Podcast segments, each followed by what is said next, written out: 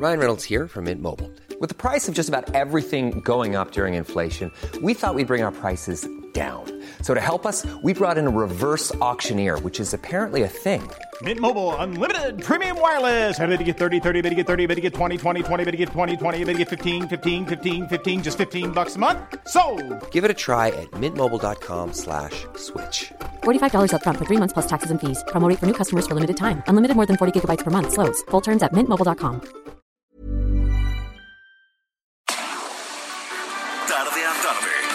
necesitas saber de forma ligera, con un tono accesible.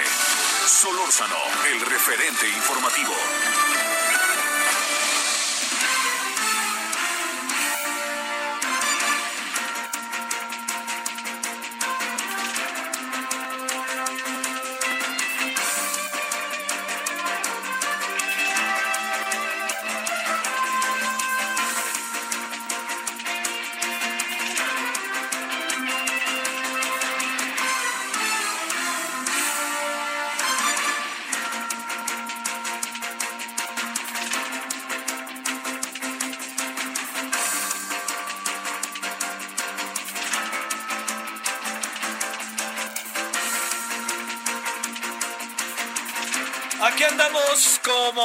Días. Gracias que nos acompaña 16 horas en la hora del centro, ahora con un minuto. Espero que haya pasado usted una buena, eh, una buena, un buen jueves. Eh, andamos todavía muy sacudidos con cosas que le andan pasando a la sociedad mexicana. El mayor sacudimiento, que no se moleste nadie, es el hecho de que la verdad, la verdad, la verdad, la verdad, me digan, me digan lo que me digan, el coronavirus en México no cede. Esa es la verdad. Puede tirarse los rollos que quiera y yo estoy seguro que no hay ahí ni mala fe ni se quieren esconder. Yo creo que es indispensable, necesario que se abra un debate que no necesita ser público, un debate mayor, un debate que tenga más elementos para que quienes hoy dirigen y están encabezando todo el trabajo de investigación y todo el trabajo de atención a la pandemia, yo insisto, escuchen otras voces. Es indispensable. Hay que escuchar otras voces para fortalecer el trabajo, no para demeritarlo. Aquí yo entiendo que estamos entre filias, fobias y tu mamá también, todo lo que quiera. Pero aquí yo no señalo particularmente al doctor Hugo López Gatel. Lo que sí le señalo es la falta de autocrítica, que este es un mal muy, muy desarrollado en los gobiernos mexicanos, difícilmente se ven al espejo. Pero no solo es eso, sino también es el empecinamiento con toda una serie de actitudes que no permiten visualizar formas diferentes de entender y de abordar la pandemia. Eh, le cuento todo esto porque de nuevo ayer tuvimos cifras muy altas de fallecimientos. Eh, no estamos en el terreno en que está Brasil. ¿Sabe qué dijo el señor hoy Bolsonaro? Así. Es que la verdad que es que, que, es que Brasil es un país maravilloso. Se lo, no, no, sé si usted conoce lo ha visto. Es un país maravilloso. Es un país maravilloso. Su naturaleza, su gente, ¿no? Es tan divertida, ¿no? Tan, tan parecida incluso a nosotros. Dijo que usar cubrebocas es gay. Es de gays. Bueno, bueno. Oigan, amigos de la comunidad aquí en México, si quieren, hagan la manifestación y todos vamos. Por favor, como si eso fuera. Además, es el hecho de, gay para menospreciar, para insultar, para señalar, Dios santo. Pero por Dios, ¿en qué mundo andamos hoy en pleno siglo XXI, 2020?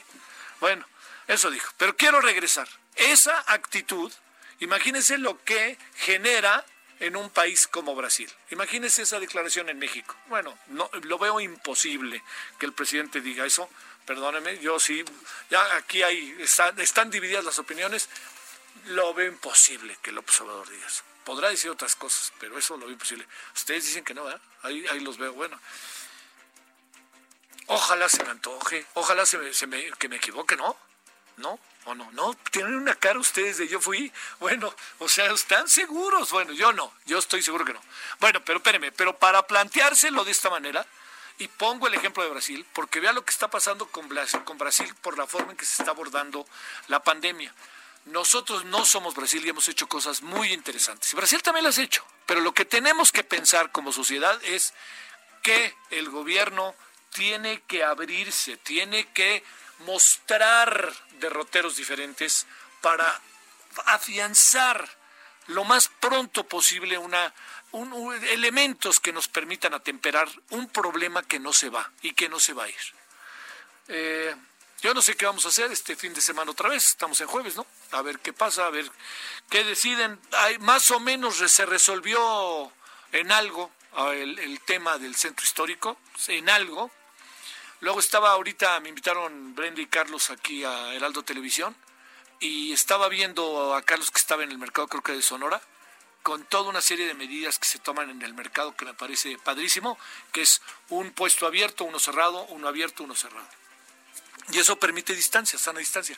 Lo que queda clarísimo es que si no somos nosotros, esto no va a cambiar. Déjeme decir, oiga, ¿por qué se avienta a ustedes, este, de por sí es rollero, y ahora se avienta estos rollos sobre el tema del coronavirus, en lugar de detenernos un poco en el viaje y en lo de César Duarte, ahí voy, denme un poquito de tiempo, pues les quiero, les quiero decir es que los números nos siguen abrumando, se nos siguen viniendo así encima de manera, wow, ¿no?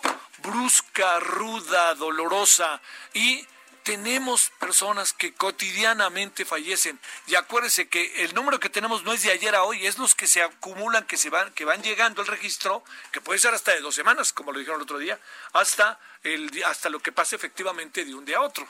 Bueno, eh, insisto, eh, es un momento importantísimo eh, porque las cosas no están sencillas, están complicadas y es cuestión nada más de leer, escuchar, ver qué dicen otros médicos, como para que uno diga, ah, caramba, ¿no? Ah, caramba, ¿en qué estamos metidos? Y mire, eh, yo sé que les choca un poco ahí a algunos especialistas, es que es dentista o es odontóloga. Bueno, lean lo que ha hecho en los trabajos de Lauri Jiménez y vean. Y yo diría, este es también un momento que merece enorme atención porque estamos aquí gracias a los médicos de, y gracias a los especialistas del mundo, y particularmente en el caso de nosotros, de nuestro país, hoy más que nunca el apoyo a la ciencia debe de ser prioritario. Prioritario, pero prioritario, prioritario. Bueno, empecé con ese tema, perdóneme porque, este, pues porque, porque el tema sigue doliendo, sigue doliendo, y seguirá doliendo. ¿eh? Bueno, no vamos a hablar mucho, haciendo un paréntesis, de la derrota del Guadalajara ayer, porque pues forma parte de partidos de preparación, ¿no? Si quieren podemos hablar de cómo la Secretaría de Salud de Salud le mandó un extrañamiento al señor Miguel Herrera, que me cae muy bien, debo decirlo, soy medio conocido de él, que se ponga su cubrebocas. Bueno, este comercial lo digo, este, pues porque le hacen a uno este acoso, para no decir bullying, cuando uno llega y pierde el Guadalajara. Cuando, cuando gana no hay ni no hay ni operadores, con eso le digo todo. Bueno, pero contando, ahora sí entremos al otro.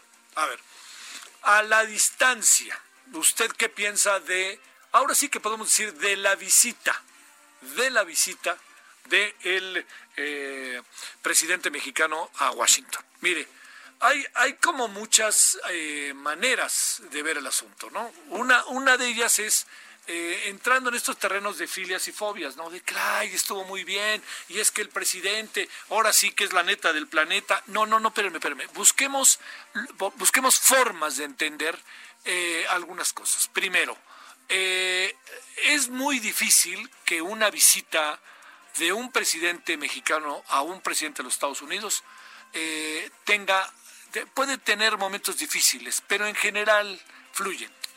Eh, yo recuerdo una que me llamó mucho la atención cuando vino Jimmy Carter a México ayer a principios de los 80, que llegó tarde a la comida que le preparaba López Portillo y dijo algo así Jimmy Carter como tuve la venganza de Moctezuma o algo así, ¿no?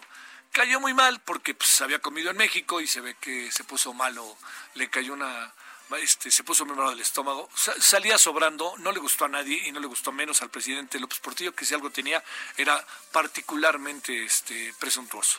Bueno, todo esto se lo cuento porque no hay visita que no tenga más o menos una salida favorable. Eh, se busca.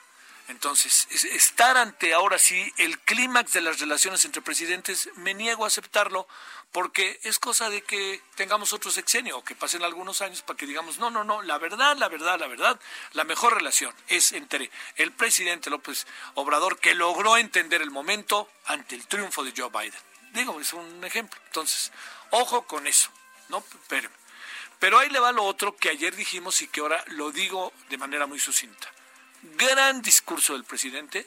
Pienso que el presidente pudo haber evitado tantos elogios y sobre todo repetir que ha tratado muy bien a los mexicanos. Y sí, ha tratado bien a los mexicanos si comparamos cómo expulsó a tres millones de personas Barack Obama. Pero no significa esto que con sus expresiones que calan y pegan, esté hablando él de los mexicanos en Estados Unidos e incluso de los mexicanos en México. Esa es la otra.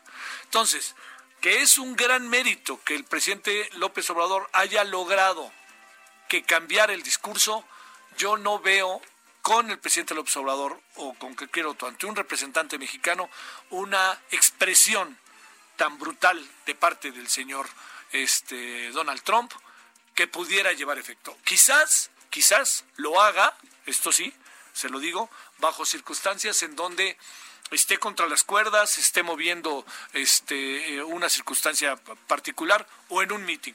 Pero ante el presidente mexicano yo le preguntaría, eh, ¿usted cree que iba a decir los mexicanos una bola de violadores, etcétera? Por favor, ¿no? Entonces, ese tema considerémoslo como parte de la diplomacia. Lo que valoremos de manera muy importante es la buena lección de historia que le dio el presidente mexicano al señor eh, Trump y a todos, ¿no? Lo digo en función de que era su interlocutor inmediato.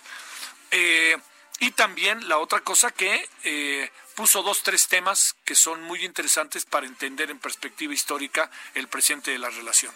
Pero el tema de los elogios, así me parece que, eran muchos, a mí pudieron haber sido menos. Y también, ayer se lo dije, y déjeme repetirlo, dijo, en México se dio un muy buen debate sobre mi visita, sobre si debería venir o no. Eh, esto que dijo, muy buen debate, le confieso que a mí me pareció una expresión muy interesante porque quiere decir que el presidente, por primera vez en mucho tiempo, o por lo menos así lo veo, está avalando las discusiones y debates que pueden ser en su contra en nuestro en nuestro país y que es el caso de pues la carta de Bernardo Sepúlveda, los artículos que se hicieron, etcétera. Bueno, ahí, ahí, quedamos con la visita y acuérdese, el valor de la visita si está en el momento, es mediática y estamos. Pero el gran valor de la visita, ¿dónde va a estar? Pues va a estar al paso del tiempo. Y ahí veremos en qué nos metemos y hacia dónde vamos. Yo insisto, eh, se pudieron evitar algunas cosas. Uno sabía que el presidente no iba a hablar de más. Eh, se es educado, uno no puede eh, argumentar de manera muy fuerte. Yo no sé qué pasó en, en, este, en las conversaciones privadas. lo que sí, yo hubiera lanzado una que otra puya que en, el, en ese marco de cosas hubiera sido entendido. A lo mejor se pusieron de acuerdo mucho más de lo que usted y yo imaginamos previo a los discursos. Y eso no desmerece a nadie, es la diplomacia, así funciona esto. Pero ahí está el asunto. Y cerramos con el tercer asunto que es eh, el señor eh, César Duarte. Em, yo le, voy a plantear algo para, para, para compartirlo con usted. ¿Usted cree realmente que el gobierno de Estados Unidos le dijo al señor López Obrador, señor López Obrador, ahí le mando a César Duarte en agradecimiento a su visita, pues ahora sí que yo no lo creo ni tantito. Yo no creo, a ver, yo se lo voy a plantear de esta manera. ¿De qué, a ver, qué gana López Obrador con la detención de Duarte? La aplicación de la ley. Viene un proceso larguísimo, no sabemos exactamente qué va a pasar, el PRI está de mal en peor. Si el PRI quería asomarse, pues con esto le dan otro zape, al igual que con el caso Lozoya. Pero tanto así como que el presidente de México necesitaba a Duarte, híjole, yo creo que no. ¿Por qué razón? Porque si usted ha seguido estos casos, sabe muy bien que estas persecuciones, tarde que temprano, acaban llevándose efecto y llevan a conclusiones, los detienen. Ahora, que cuando vengan puedan ser liberados, esa es otra cosa. Pero de que lo iban a traer, lo iban a traer. Ahora, el gran problema, que es el mismo problema que se va a enfrentar, que ya se está enfrentando con el señor Lozoya, es si el aparato de justicia tiene los elementos suficientes para decirle al señor Lozoya y al señor Duarte, ustedes son culpables y además son culpables de esto y alrededor de ustedes está este, este y este y los vamos a detener. Ese es el asunto. Está el gobierno mexicano, la fiscalía, con los elementos suficientes o se les va a caer el caso. O vamos a entrar con que el debido proceso, porque el rato el señor Duarte dice, pues es que me detuvieron y no me leyeron y no me contaron y no me tornaron y bolas, don Cuco, vámonos, ¿no? Ojo con eso, ¿eh? Yo les diría, si me permite el, público que nos hace favor de escucharnos, yo le diría auténticamente, el gran reto viene ahora. Mire, créame, detenerlos lleva tiempo. Eh, extraditarlos lleva tiempo.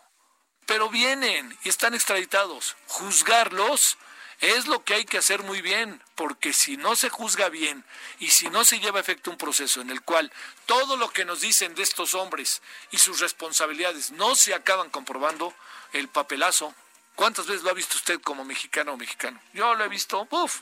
Oiga, hasta el tipo que detienen en un asalto o que se mete a una vivienda, roba, la familia lo vio, es él, le dice, mire, ¿no? Y entonces de repente resulta que el cuate dice, oigan, pues no, yo no era, no, no, no, pues yo no era. ¿Sabe qué? Cuando llegó la policía me golpeó y entonces, no, el debido proceso y vas para afuera. ¿No? Así que ese es el problema. El problema es cómo están haciendo las cosas. Es el gran reto para este gobierno. ¿eh? Son dos casos que muestran una enorme, enorme, enorme preocupación porque si no logran agarrar, y hablo legalmente, a los Oya, si dicen lo que pasa es que esta es una cuestión institucional y un consejo lo aprobó todo, si no logran agarrar, hablo del caso de César Duarte, quiero decir, si no lo logran detener y decir, señor Duarte, usted es culpable de esto y esto y esto, Ahí, los verá usted ahora, ¿en dónde? En, en, la Florida, ¿no? Andaba ahí, este, creo que en un mall de la Florida. Y este, y Lozoya, pues andaba paseándose por ahí, ¿no? Y hasta que, pues dijeron, hasta aquí llegaste. Bueno, eso, si no se logra, yo le diría que ahí estamos en problemas grandes. Bueno, esto es parte de lo que hoy tenemos, tenemos cosas eh, interesantes. Hay algo que a mí me parece que puede, puede adquirir una nueva dimensión. Eh, todo depende de lo que tenga el gobierno. Pero para cerrar le diría, 800 metros es el tema de la desaparición de los 43 estudiantes de Yotzinapa. Los 800 metros que hay entre donde se asegura se llevó a efecto el proceso de incineración de la gran mayoría de los estudiantes, ahí en el basurero de Cocula, entre el basurero de Cocula y los 800 metros donde encontraron al estudiante que identificó la Universidad de Innsbruck hace dos días y que ya sabemos que Cristian estaba ahí y que es Cristian, si esta distancia que parece muy corta nos dice algo diferente, algo diferente, o sea, pudieron llevarse para allá los restos de Cristian, ¿eh? pero el tema está en si los incineraron y cómo se dieron las cosas. Pero si esto nos da una perspectiva diferente, créame que estamos ante algo que si de suyo es escandaloso, va a ser mucho más escandaloso y mucho más doloroso de lo que ya es. Bueno, aquí andamos y si le parece que le damos algunas informaciones y después de estas informaciones le vamos a hablar, entre otras cosas, con Vidulfo Rosales para que nos cuente qué piensa de este hallazgo del estudiante de la normal, de se identifica más que hallazgo, bueno, estaban, estaban sus huesos, los fueron a, este, a investigar a la Universidad de Innsbruck y regresaron ya con una plena identidad. ¿Qué significa esto? Siendo que estaba no en el basurero de Cocula, sino 800 metros del basurero de Cocula. Lo que sí queda claro es que hay una circunferencia, una, circun, sí, una circunspección, diríamos, ¿no? Que debe de agarrar un radio de máximo un kilómetro en donde ahí podríamos encontrar más, más cosas, más hallazgos. Porque acuérdense que hay varios eh, restos allá en la Universidad de Innsbruck ¿eh? y no sabemos eh, todavía cuáles son los resultados de su trabajo. Le agradezco mucho que nos acompañe, es jueves y espero que haya tenido buen día y que lo siga teniendo y le contamos algo de lo más importante del momento. Solórzano, el referente informativo.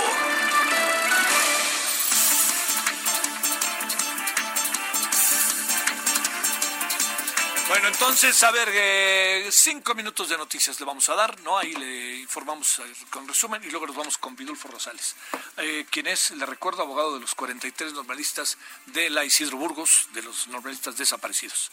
Como ayer lo adelantamos, entonces fue detenido el señor César Duarte en Miami, Florida, a fines, con fines de extradición, de acuerdo con la fiscalía.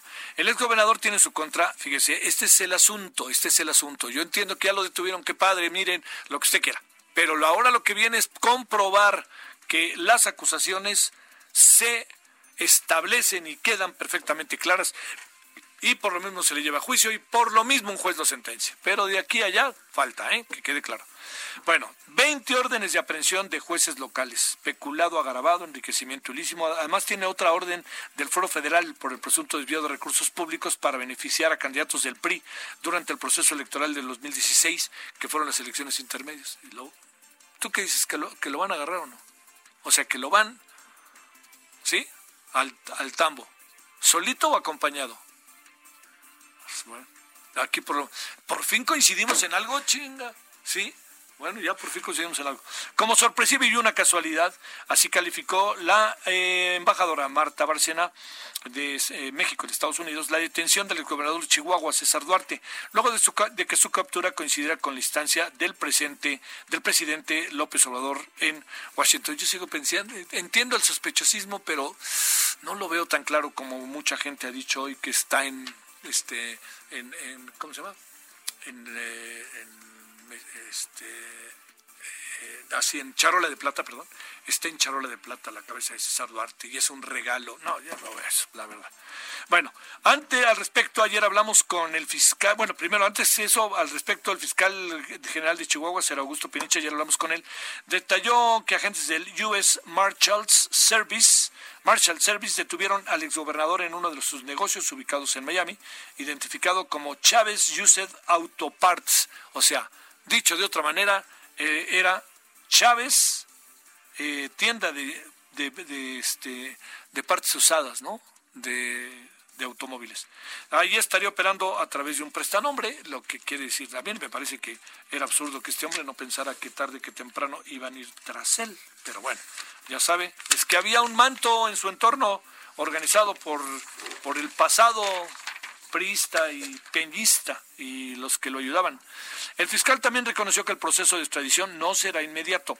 La unidad de inteligencia financiera informó que el exgobernador Duarte recibió transferencias bancarias desde empresas, fachadas y prestanombres, por lo que en los últimos meses se presentaron dos denuncias ante la Fiscalía General por lavado de dinero, peculado y enriquecimiento ilícito. El presidente de México, Andrés Manuel López Obrador, regresó a México tras la visita a la Casa Blanca luego de su primer encuentro con Donald Trump. Esta mañana llegó al Aeropuerto Nacional Ronald Reagan de Washington, D.C. Es el nombre del aeropuerto. De ahí voló a Miami, donde hizo una escala en el aeropuerto internacional. Antes de tomar el vuelo, eh, López Obrador publicó un mensaje en Twitter donde informa que mañana en la conferencia de Palacio Nacional dará detalles de su visita. Ahí está interesante. Ahí vamos a ver qué se trató en lo privado, más que en lo público que todos entendimos.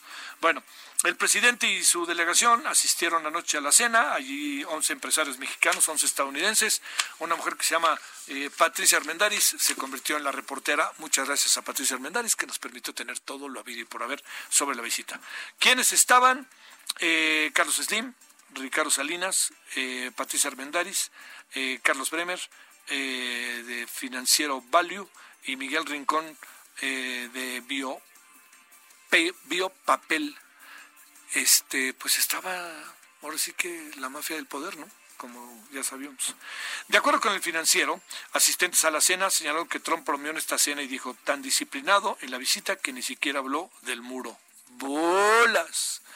Urge Organización Mundial de la Salud a la unidad del mundo. Entre lágrimas, esto fue hoy muy conmovedor en verdad, el director general de la Organización Mundial de Salud, Tedros Adhanom, llamó a la unidad internacional para luchar contra la pandemia. Consideró que la mayor amenaza no es el virus, sino la falta de unidad. También se anunció la creación de un comité independiente para evaluar el manejo de la pandemia de COVID-19 y la respuesta de los gobiernos. Bueno, esto es parte de lo que hay. Ya le digo, hoy hablamos de, este, de COVID, hablamos del viaje, hablamos de César Duarte y hablamos de eh, los nuevos hallazgos en el tema de la desaparición de los 43 estudiantes de la normal Isidro Burgos. El referente informativo regresa luego de una pausa. Estamos de regreso con el referente informativo.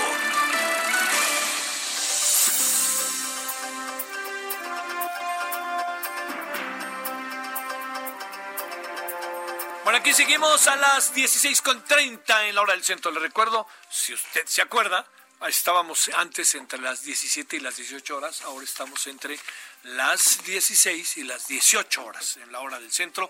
Y muchas gracias. Le mandamos muchos saludos a eh, Monterrey, Nuevo León, al 90.1 de FM. Hoy estuvimos platicando de, de Monterrey, de lo que de lo que ha pasado de Nuevo León, de lo que ha pasado en los últimos gobiernos y este está interesante lo que pasa ¿eh? ahí me contaban ahí desde eh, Natividad que fue gobernador luego llegó este Rodrigo Medina y antes estaba Fernando Canales Clarion que no terminó porque se vino acá el gobierno de, de eh, del señor este Vicente Fox pero lo que me llamó la atención es las evaluaciones que gente regia hace de estos dos últimos gobernadores, ¿no? El Rodrigo Medina, que era subsecretario en y encargado de asuntos de seguridad, y que como sea la seguridad entró en otra etapa. Lo que pasa es que dentro de las conversaciones que teníamos me decían, hijo, lo que pasa es que ahí se metió mucho el papá del personaje y ahí fue donde hubo varias cosas que, que se pusieron, este, pues, que generaron y provocaron diferentes percepciones y diferentes acciones. Y luego que llegó el Bronco, pues que era toda la esperanza y que él no le fue bien, no le fue bien y ahora ya parece que le está yendo un poco mejor, pero ya está un año de terminar. La elección viene el año que entra ¿eh? y está peleado quién va a ganar, porque digamos, tenemos al PRI, a lo que queda del PRI, del abrumado PRI, tenemos al PAN, de lo que queda del PAN, el abrumado PAN, ya no hay independientes y Morena no necesariamente pinta bien en el norte, ¿no? Porque el presidente mismo no le va tan bien en algunos estados. Uno de ellos es Nuevo León. El fuerte apoyo del presidente desde las encuestas claramente establece que del centro del país para el sur el presidente va muy bien. Del centro del país para el norte es desigual. Es desigual. Hay estados en que se defiende, Baja California, ¿no? Este, tiene un gobernador que, que sí en verdad va a meter a muchos problemas a Morena, ya los está metiendo, el otro día tomó las carreteras, hágame favor, tomó, perdón, la caseta de Tijuana Mexicali, yo no sé en qué mundo vive, ese va a ser un lío, ¿eh? ahí se lo adelanto, pero a lo que sí me refiero es que en el caso del señor... Eh, del señor este Jaime Bonilla, pues es un caso, ¿no? Ahí aparte un poco la fuerza de Morena, pero en general no es muy desigual la popularidad del presidente en el norte, pero del centro hacia el sur le va bien. Y le voy a decir algo, ¿eh?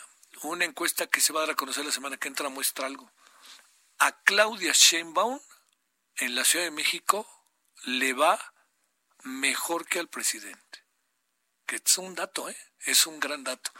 Yo creo que el valor de lo de Claudia Sheinbaum es que ha sabido entrarle de otra manera, en verdad, al, al tema de la, del coronavirus.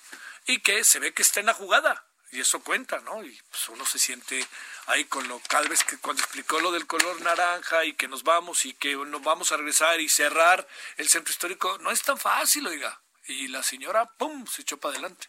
A lo mejor los capitalinos en eso pensamos. Vámonos a las 16.34 en hora del centro. A ver, sigue ya. Bueno, pues sigue en Estados Unidos, supongo, en todo este intento de regresar a México a través de conexiones, el señor Francisco Nieto, que ha estado cubriendo la gira del eh, presidente López Obrador en Washington, la visita. Vámonos contigo, Francisco, cuéntanos. Javier, ¿qué tal? Muy buenas tardes. Efectivamente, sigo en Washington.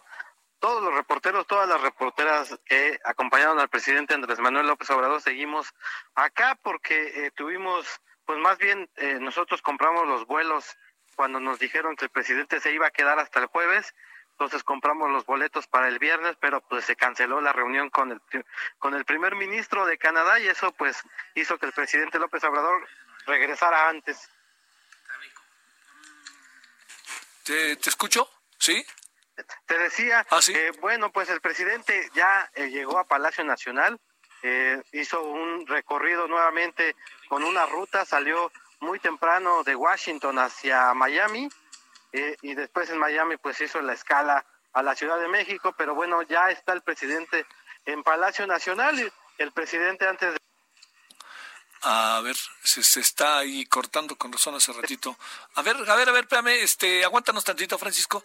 A ver, yo te, yo te voy a decir que hizo escala en Miami eh, y si me estás escuchando, Francisco, ¿ahí me escuchas?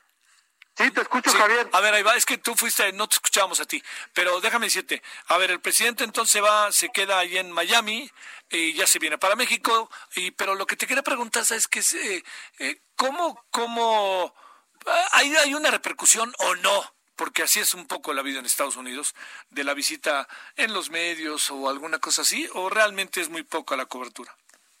Fíjate que no, aunque ayer había eh, reporteros, compañeros de medios internacionales, pues no se reflejó mucho la visita de Andrés Manuel López Obrador aquí a Washington. Eh, si tú revisas el Washington Post, cuando si tú revisas el New York Times, te darás cuenta de que las notas pues están en, interiores, están un poco reducidas, eh, apenas un llamado en algunas portadas locales de los periódicos de aquí de Washington, pero no, no, no hubo tanto eco. Los estadounidenses están más metidos en el tema de si regresan a las clases en otoño, el presidente eh, Donald Trump pues ha dicho que va a pedir, más bien amenazó a los gobernadores de que va a abrir las escuelas en otoño en este país y más bien están metidos en ese tema en la visita del presidente Andrés Manuel López Obrador. Eh, eh, así es como se está viviendo aquí el tema de la visita de nuestro presidente. Sí, pero bueno, no, no seremos ni los primeros, ni los únicos, ni los últimos que la prensa estadounidense no, no, no, no sea tema cuando llega un presidente de otro país. Claro, algunos pues sí le conceden un poquito más, ¿no? Sobre todo europeos, algo así, pero en general, trátese de quien se trate, no hay mucha atención. Oye, una última cosa que te quería plantear, o, todos los temas fuertes es el la necesidad que traen de echar a andar el deporte, ¿verdad? Porque pues es una industria de millones y millones de dólares y, y nomás no se les da cada vez que están a punto, resulta que un equipo tiene coronavirus, tres jugadores o tres integrantes del mismo, algo así, ¿verdad? Sí, es correcto. Aquí están pendientes de lo que haga tu equipo local, que son los nacionales. Sí. Y también, pues parece que traen problemas con el tema del coronavirus y pues los, los estadounidenses están más metidos en sus temas locales y pues pues sí vino el presidente López Obrador, pero pues que nos vaya bien a nosotros y que ellos sigan con su tema de, del deporte. Sale, bueno, sale, gracias. Vamos a las 17, 16 con 37, casi 38 en hora del centro. Los nacionales de Washington, que son un equipo de béisbol, en otro tiempo eran los senadores de Washington, pero los nacionales de Washington, le cuento algo que le va a llamar la atención. Si usted es béisbolero, su primer partido ahora de la de lo que traemos este, en el intento del béisbol en Estados Unidos es precisamente contra los Yankees. Creo que en el Yankee Stadium incluso. Bueno, son 16 con 38 en la hora del centro. Solórzano, el referente informativo.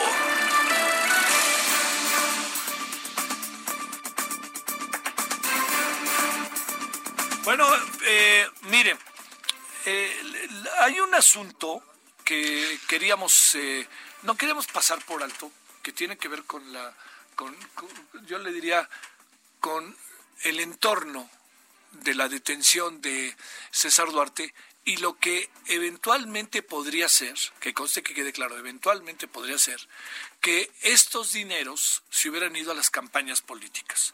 Entonces hemos pedido a Alejandro Rodríguez, que es editor para América Latina de las campañas y elecciones, Campaign and Elections, eh, y especialista en ello, en campañas eh, electorales, y pues cómo se gasta o cómo llega el dinero. Alejandro, ¿cómo estás? Gracias que estás con nosotros. Javier, qué gustazo, un placer saludarte, por supuesto. A ti y a todo tu auditorio. El los agradecidos estamos acá. Oye, a ver, déjame plantearte eh, en este caso que se habla de César Duarte, entendiendo que pues hay que esperarse y hay que ver cómo son las cosas y cómo se van dando, pero es muy difícil o muy fácil meterle el dinero a las campañas sin que nadie se dé cuenta, cómo funciona ese dinero en efectivo, cómo puede funcionar un gobernador que utiliza. ¿Cuál es la experiencia que tienes en ese sentido en México, Alejandro? Mira, lo primero que habría que contar, Javier, contarle a tu auditorio, es que el electoral es una industria. Una industria que genera y mueve millones y millones de pesos. En Campaigns and Elections tenemos contacto con la mayor parte de los consultores políticos de habla hispana, ya sea América, ya sea España, y todos siempre nos han comentado que México es o puede llamarse las grandes ligas electorales. ¿Por qué? Porque solamente hay algún país como Brasil, otro que es muy pequeño como República Dominicana, podría manejar las cantidades de dinero que se utilizan en México para tratar de ganar una elección. Y digo tratar porque siempre que hay un proceso electoral, tres, cuatro o cinco personas se quedan cerca o lejos de ganar y solamente puede haber una persona o un candidato que gana. Y aquí aplica la máxima de los consultores políticos cuando se acercan o se trabaja con algún político en específico para llegar a un puesto de elección popular, Javier, que es no hay campaña más cara que aquella que se pierde. Y entonces, de, basándonos en esto, pues todo se trabaja desde gobernadores, eh, diputados, presidentes municipales, todo se trabaja en pos de tratar de ganar y cómo, pues solamente a través del movimiento de recursos económicos. Oye, Alejandro, a ver, ahí en esta parte que es un, un elemento, como sabemos, muy, muy a destacar, en el caso de nuestro país, y en el mundo, pues no hay peor elección y no hay elección más cara que la que pierdes. Pero la pregunta sería, eh, es muy difícil poder separar, diría yo, eh, en un país como el nuestro, a los gobernadores de apoyar a los candidatos de su partido y, digamos, el caso de César Duarte podría ser una, un ejemplo más de este tipo de circunstancias o, o qué es lo que alcanza a ver en tu experiencia. Mira, casi siempre y ocurre, o, lo voy a ilustrar con una frase eh, un tanto burda pero real. Tú lo sabes, los carniceros de hoy pueden ser las reses de mañana y ese es el temor casi siempre de los gobernadores, de que llegue al puesto que él deja vacante el enemigo o quien lo acusa de. Entonces, prácticamente siempre tratan de hacer lo más posible eh, también dicen que a veces lo más barato es lo que se puede comprar, lo más posible para tratar de ganar la elección y mantenerse salvos o a salvo él y su equipo de lo que podría ser lo que hoy le pasa a César Duarte, una acusación bien fundamentada de desvío de recursos, de utilizar recursos para campañas electorales más enriquecimiento ilícito, que tal vez, y no lo quiero asegurar, si hubiera ganado su candidato, pues no tendría ese problema. Sí, oye, las cantidades de dinero a las que hacemos referencia son altísimas, ¿verdad? Eh, estamos hablando de que una campaña electoral con un consultor, un estratega, Javier, de los reconocidos, de la gente que te va a ayudar a mover todo en el día electoral, en América Latina no cuesta menos de un millón de dólares. Wow. lo que te, y no, no estamos hablando de spots, no estamos hablando de producción, que es lo que se puede ver eh, como un spot televisivo, un spot de radio, un billboard, eso es aparte. Estamos hablando solamente de estrategia con los grandes estrategas y te estoy hablando de, de una porción, pues a lo mejor que pudiera ser un tanto recatada en lo que refiere al costo o al cobro de un, de un estratega electoral. Hay, hay mecanismos, Alejandro, que frenen o que limiten. Digamos, entiendo que está la ley, ¿no? Y el línea hace todo lo que puede, pero, pero ¿es la ley de la selva o no? Pues básicamente no hay una ley que regule esto. Vamos a llamarlo que es un tanto como el fútbol. Sí. Eh, tú puedes contratar a alguien que te cobra 100 mil pesos, como puedes contratar a alguien que te cobra el millón de dólares, depende de ti, depende de él, de qué tan bien te sientas eh, con lo que está trabajando.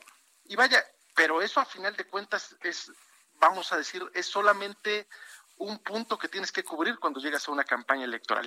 Y de ahí te vas más allá porque vaya, pasamos hasta por las playeras, los regalos, eh, las movilizaciones. Lo más caro siempre en una campaña electoral es la movilización de tierra y sobre todo la del día D, que es el momento en que tienen que ir a votar los que se comprometieron o te dijeron que iban a ir a, hacer, a hacerlo en las urnas por ti.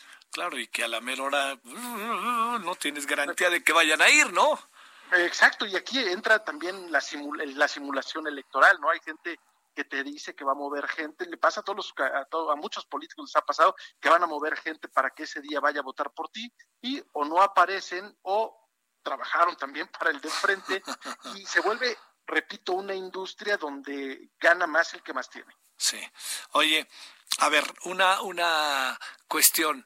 Eh, es una práctica habitual eh, mover esas cantidades de dinero de manera discrecional por parte de los gobernadores o del gobierno federal de lo que tú has podido ver. Pienso en Duarte, pienso de la, ya ves que con Duarte hay dos, hay una bifurcación, por decirlo de alguna manera, de, de lo que eh, de lo que pudo haber pasado, porque hay que investigarlo, ¿no? Uno, este, eh, que por un lado eh, hay uso de dinero para compra de bienes inmuebles que están a sobreprecio, y lo segundo es un dinero que no queda muy claro a dónde fue, pero todo el mundo presume, incluso las primeras investigaciones del gobierno de Chihuahua, incluso del gobierno federal, presumen que el dinero se fue a las campañas.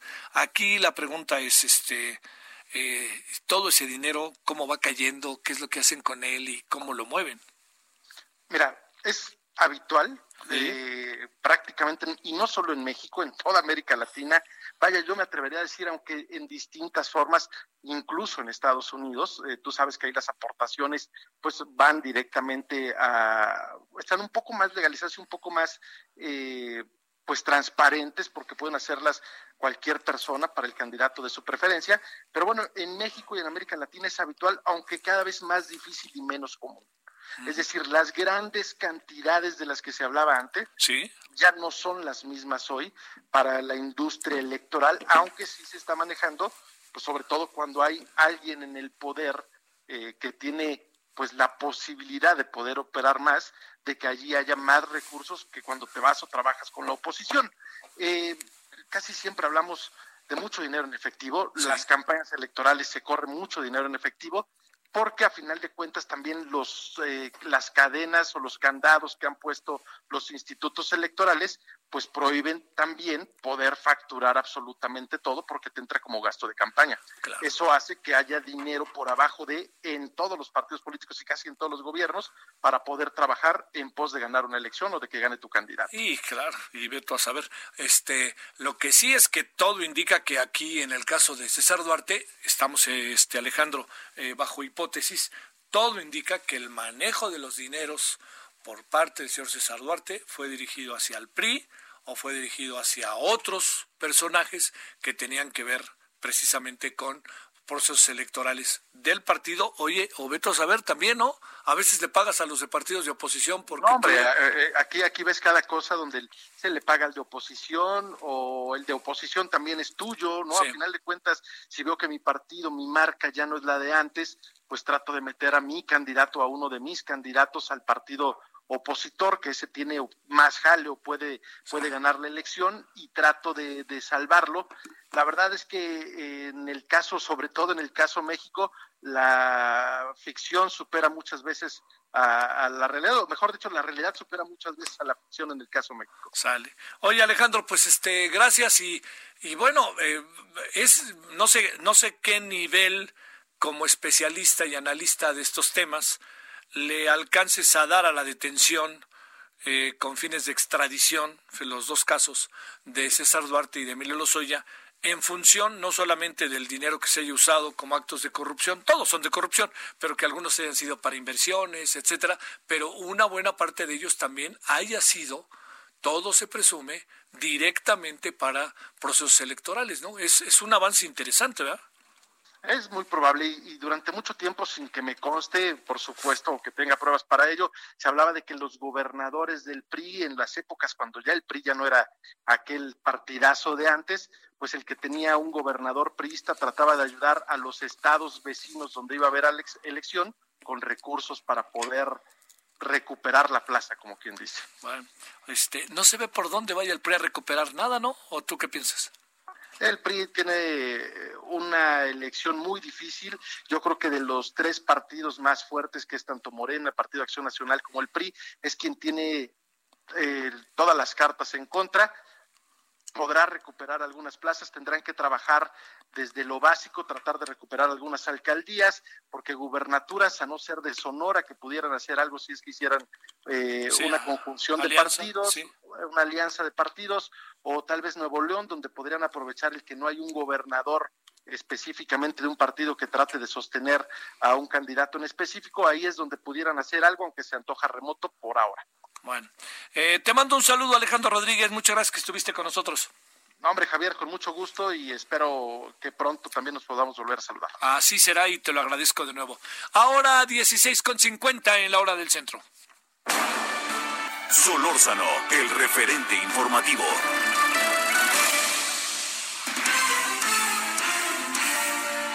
Bueno, pues allá en Michoacán el gobernador sigue, sigue echando lumbre contra la visita del presidente y contra el presidente y todos esos datos los tiene Charbel Lucío. Charbel, cuéntanos cómo vio el, el señor gobernador Silvano Aureoles la visita del presidente. ¿Qué tal, Javier? Buenas tardes. Pues una vez más el gobernador Aureoles arremetió contra el presidente de México, Andrés Manuel López Obrador. Eh, luego de que considerara que el mandatario federal no actuó con dignidad ante Donald Trump. En un mensaje dirigido a López Obrador a través de Twitter, Aureoles desaprobó la reunión de ambos presidentes y el discurso que ofreció el gobernante mexicano, a quien acusó de mentir y de no recordar que México tiene dignidad. Voy a leer parte de este mensaje textualmente.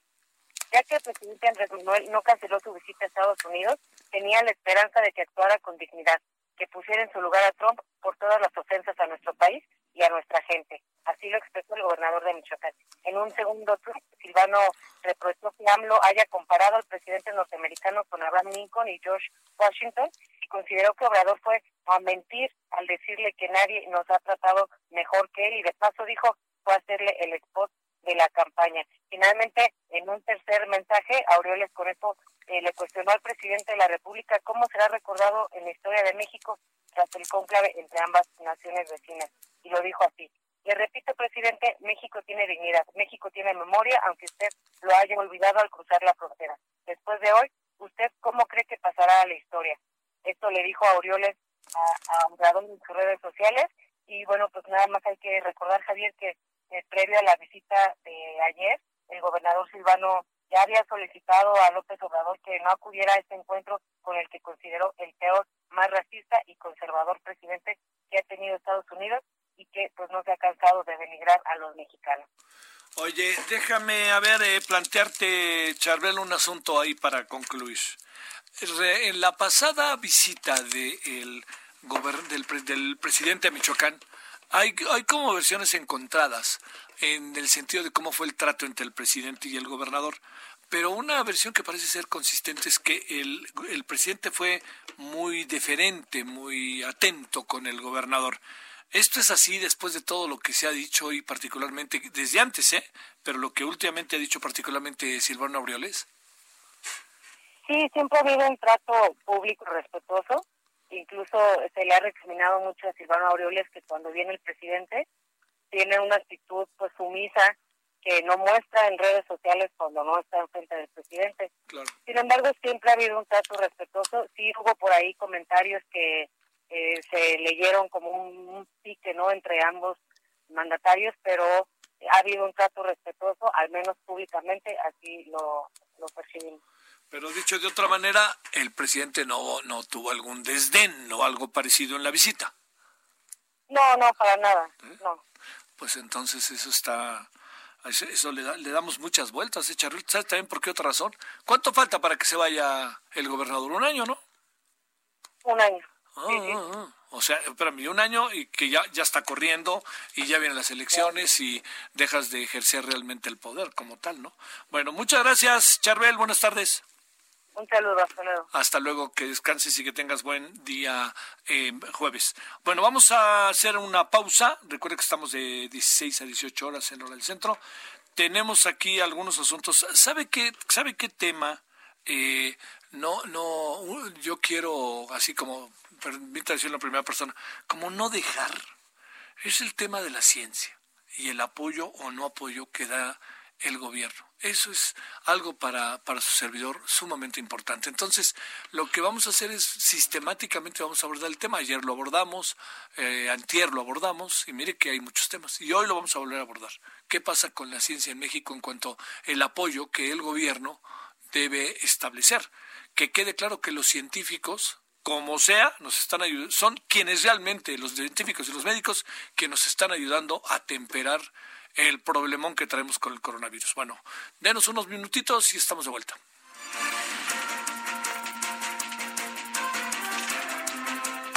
El referente informativo regresa luego de una pausa. Tarde a tarde, lo que necesitas saber de forma ligera, con un tono accesible. Solórzano, el referente informativo.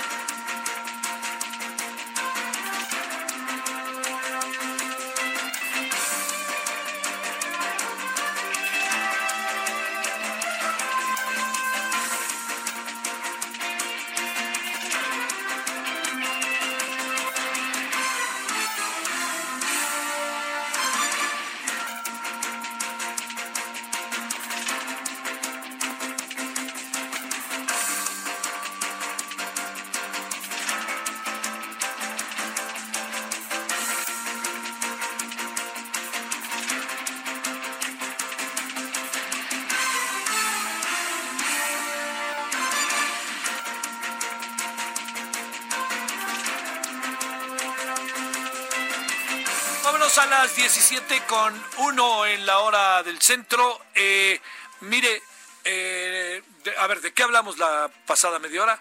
De los dineros en las campañas, cómo se dirigen, cómo se distribuyen, todas este tipo de cosas, eh, sobre todo a partir de la detención del señor Lozoya y del señor César Duarte, en donde se presume que parte de los emolumentos, de los dineros, se fueron directamente a las campañas. Yo recuerdo nada más que quien era presidente del PRI cuando el señor César Duarte habría llevado efecto estos ilícitos era Manlio Fabio Beltrones. Y además al PRI le dieron hasta con la cubeta en esa elección del 2015. Qué bárbaro, ¿no? Quedó realmente como para mandarlo a, este, le diría yo, a la, este, a la cuenta de protección, como dicen en el box. Bueno, pero déjeme contarle que eh, mucho de lo que se ha dicho ahora, bueno, de eso es lo que hablamos, que nos parece muy importante ponerlo y desmenuzamos algunos asuntos que han sido muy importantes en estos días. No deja de ser importante el coronavirus, por favor, con eso empezamos. Pero está también el tema del señor César Duarte, ya lo dije, y de este Milano Suya, pero está también todavía los, diría yo, las secuelas de la visita del presidente. Desde hace algunos programas, tanto en radio como en televisión, hemos tenido la oportunidad de conversar con Nadia Guifrida, eh, mexicana, migrante de primera generación del CEO de Dextro Company, y eh, pues la idea era eh, digamos, hablar con ella. Yo acá adentro ya sabemos cómo estamos viendo las cosas, hay mil interpretaciones que incluso la propia, la propia este, Nadia conoce. Pero, ¿qué pasa dentro de los Estados Unidos? lo que pasa dentro de los Estados Unidos es lo que ella nos va a platicar. Nadia, bienvenida, ¿cómo has estado? Buenas tardes. A ver, espérame tantito, se colgó la llamada, ahora sí ya. Estamos ahí, espérame.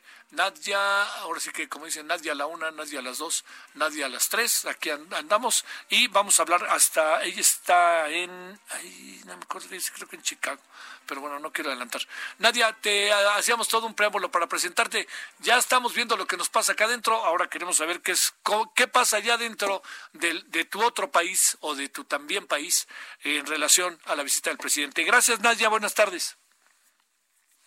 Hola Javier, te saludo. ¿Cómo has estado aquí eh, viendo, observando de cerca la dinámica de, la visita del presidente López Obrador? A ver, la pregunta va directo, va más allá de otras cosas que seguramente conversaremos. La pregunta es, este, Nadia, ¿qué pasa, eh, qué ha pasado al interior de los Estados Unidos? Y pienso sobre todo en nuestra comunidad, en los paisanos, en las muchos, muchas y muchos mexicanos que tú conoces que estuvieron, pues claro que muy atentos, ¿no? Diría yo a la visita del presidente. Adelante, Nadia. Pues mira, Javier, ahora sí que tú fuiste uno de los que lo pronosticó. La retórica del gobierno estadounidense eh, cambia drásticamente en tiempos electorales, ¿no? Estábamos parados en una conversación triste con respecto a el juicio eh, de el, presidente Donald Trump hacia la minoría hispana, eh, concretamente a los mexicanos, y en menos de cuatro años empieza a observar un poco más de cerca, ya con información más concreta eh, dentro de la Casa Blanca, sobre la importancia demográfica. Y el día de ayer él personalmente lo menciona y dice, son 36 millones de México-americanos los que votan, ¿no? Entonces creo que ciertamente lo, comentamos con anterioridad, eh, ha, habido un cambio radical, no en la demografía, porque ya existía en, en, la primera ronda electoral, sino en la información que él estaba recibiendo primero como candidato y ahora como presidente. Entonces tiene que virar ahora sí que eh, dar, este, darle vuelta al timón rápidamente para empezar a conquistar en minorías que el día de hoy, pues ciertamente están muy, muy vulneradas por, por otros temas, ¿no? Como el tema eh, de Black Lives Matter, etcétera. Entonces es una lucha concreta con respecto al, al voto eh, minoritario, Javier. ¿Qué piensas, Nadia? Eh, digamos, eh, sé que hubo manifestaciones, digo, de poca gente, tanto a favor en contra, prevalecieron las a favor hacia el presidente. ¿Qué, qué, qué podrá sentir? Que no es mala palabra, ¿no? ¿Qué podrá sentir la gente, nuestra gente, eh, allá en Estados Unidos de esta visita.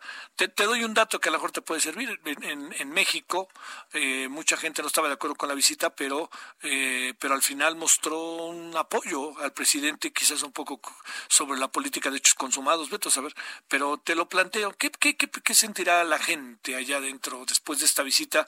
Y no solamente hablo de de las ciudades grandotas, ¿no? Washington, Chicago, Los Ángeles, Nueva York, sino más bien hablo ahí como de aquellos que están en pequeñas poblaciones haciendo un trabajo invaluable.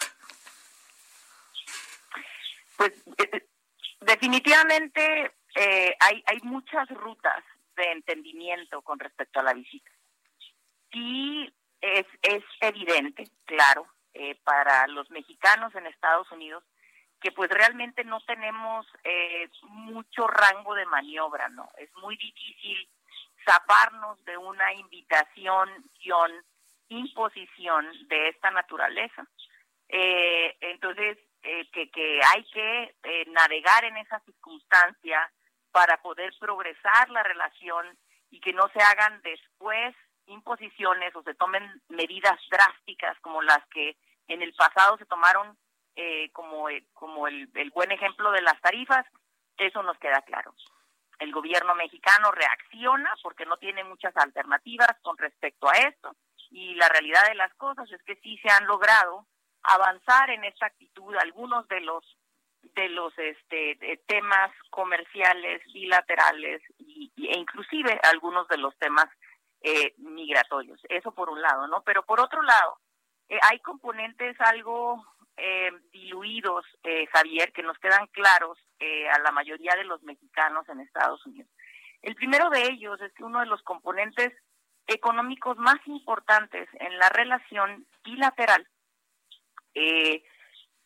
por lo que produce, por lo que es, por sus características, inclusive de gravamen fiscal en Estados Unidos y de y de y de impacto en la economía mexicana, pues son los migrantes, ¿no? Y es un tema que está excluido completamente del tema económico, que si ciertamente eh, la visita era para tratar temas de la relación comercial, de celebrar un tratado de, de libre comercio entre los tres países, etcétera, era necesario que se tocara ese tema que incide directamente en la economía de México el día de hoy y en la relación bilateral misma.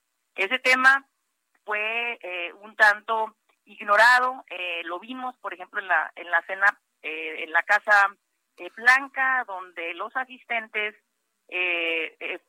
estuvieron planeados para hacer eh, de la industria de manufactura primordialmente y con algún este eh, asistente de, de, agricultura que no atendió porque porque fue diagnosticado con COVID, ¿no? Sí. Entonces, ¿y, ¿y dónde está el impacto de nuestros mexicanos como primer mercado de consumo en Estados Unidos? Pero sobre todo como primer ingreso para México. Es un tema ciertamente económico bilateral, un tema que se debió haber entendido en el tratado, que no se trató en eh, de, forma concisa en el tratado, creo que sí se debería de activar, no más allá de las letras y de las leyes, en, una, opera, una operatividad más tangible y que se está dejando de lado. Oye, Nadia. Obviamente, Te escucho, te escucho, perdón. Te escucho, te no, escucho. No, te comentaba que pues, obviamente, obviamente sí fue un sentimiento con, con respecto a, a, a, a nuestras mexicanos en Estados Unidos, es decir, ciertamente Lincoln tuvo mucho que ver eh, en, tiempos de Maximiliano en la historia de México, ¿no? Sí. Pero en este momento presente nuestros migrantes tienen muchísimo más que ver en esa relación bilateral y no hubo corona de flores para ellos, no hubo ni siquiera interacción. Entonces la gente sí observa estas cosas, Javier. Sí, claro. Oye, a ver, déjame plantearte, ahorita lo, lo decías, pero déjame ser enfático. Eh, yo tengo la impresión de que Está, estamos eh, acá en, en, el país medio divididos, ¿no? Pero también tengo la impresión, Nadia, que sin filias y fobias hay una opinión, ¿no? No me atrevo a decir opinión pública como tal, pero hay una opinión que tiende a ser eh, favorable al presidente. Si quieres porque no tenemos información, si quieres porque convenció el discurso del presidente, si quieres porque a lo mejor Trump ya no nos insultó, me hubiera parecido un despropósito brutal que lo hiciera, pero digamos, ese es como el balance. Allá en Estados Unidos el balance este le, le, va tan bien al presidente como, como se presume, incluso en algunas versiones oficiales que le fue, ¿o no? Depende de quién lo esté observando. Yo creo que el, el, el simple hecho de que el presidente Trump lo invitara habla de una confianza de que el presidente Andrés Manuel López Obrador tiene un peso definitivo en la percepción de los mexicanos en Estados Unidos y que puede ser un factor gozne en el voto mexicoamericano por acá. Sí. O por lo menos eso es lo que se presume, ¿no? Eh, eh, por acá. Ahora, como te decía al principio de nuestra conversación, que hay mucho que decir, Javier, con respecto a, a los elementos de reacción que tiene México y a que el presidente eh, López Obrador pues está tratando de hacer lo mejor que puede. Hay otros elementos que han interactuado, esto en una opinión muy, muy personal, de forma muy eficiente en la relación México-Estados Unidos. Más allá de Cancillería, por ejemplo, tenemos a un este a un eh, eh, jefe eh, de asesores, a un jefe de oficina como el ingeniero Alfonso Romo, que la verdad, cuando escuchas aquí Radio Pasillo en Casa Blanca, en el legislativo de Estados Unidos, es una persona muy, muy respetada y tiene un peso este, de opinión. Entonces, ciertamente, eh, hay, hay que verlo desde la óptica en la que tú lo ves, donde, donde hay aciertos, es difícil la circunstancia, hay cuestiones que, eh, que, que, que la verdad pudieran ser este eh, mejoradas, por ejemplo, la institucionalización del, del, del, del cargo del presidente López Obrador, donde él deja de hacer, con todo el respeto, ¿verdad? porque no me llevo personalmente con él, pero donde él deja de ser Andrés Manuel y es el presidente de los Estados Unidos mexicanos y por lo tal no puede vulnerar a la figura y pues desde el principio no puede volar comercial por la salud este, de la figura institucional y por otros temas. Entonces sí hay mucho que decir, de esta de esta dualidad, ¿no? Y de que si es observada por el por el voto inteligente también desde acá desde Estados Unidos donde se dice el hombre está tratando de progresar y en la agresión y en el conflicto podrá progresar menos cosas para México que si trata de sentarse a la mesa y, negociar y, y obviamente eh, habilitar a sus asesores más cercanos eh, para que puedan eh, tener una relación un poco más este amigable y, generar más recursos para, para, para, México, para nuestro país. A ver, una última. Eh, Nadia, eh, hoy platicando sobre el tema, como puedes imaginar, como tú, nos ha pasado a todos que hemos estado tratando como de entenderle, ¿no? A ver qué podemos sacar. Algo que me llamó la atención es alguien que me dijo, no se te olvide que, que así como López Obrador eh, de repente no quiere, desprecia un poco a los medios, no hace mucho caso de algunas cosas, nunca deja de comunicarse con el, con, sí que con sus bases reales. Y me dice, se parece mucho a, a, Trump, porque Trump hace lo mismo, nunca deja de comunicarse con sus bases reales. Bajo esta perspectiva, te pregunto, ¿encuentras posibilidades reales de que se revierta la ventaja que tiene Joe Biden en función de estos esquemas de bases que los apoyan en las buenas y en las malas y que salgan a la calle y voten, está eh, encuentras eso factible, importante a la vista? Pues los números de junio muestran una ventaja eh, sin precedente eh, con respecto al candidato Biden. Entonces eso hay que observarlo de cerca.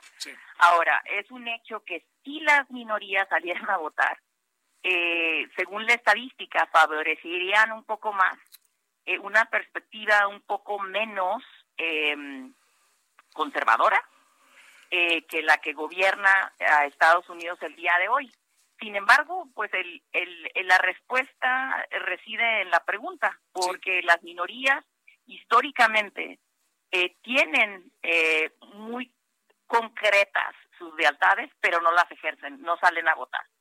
Yo creo que todos estos sentimientos caldeados que estamos viendo hoy, todo este coraje con respecto a, eh, a el, a el, a el law enforcement o a las fuerzas policíacas en Estados Unidos, puede ser un gran factor para que salga. Y yo anticipo también, Javier, que precisamente por esta reacción estadística que estamos viendo de frente al coronavirus y de frente a la reevaluación eh, de cómo se tratan las minorías, eh, vamos a ver un esfuerzo redoblado, sí. no tanto eh, de, de la Casa Blanca, sino también inclusive de los demócratas, de educar a esas minorías para que salgan a votar. No olvidemos que Joe Biden, antes de de lograr esos números en el mes de junio, eh, pues ya en precandidatura, aún antes de que, de que fuera oficialmente el candidato demócrata,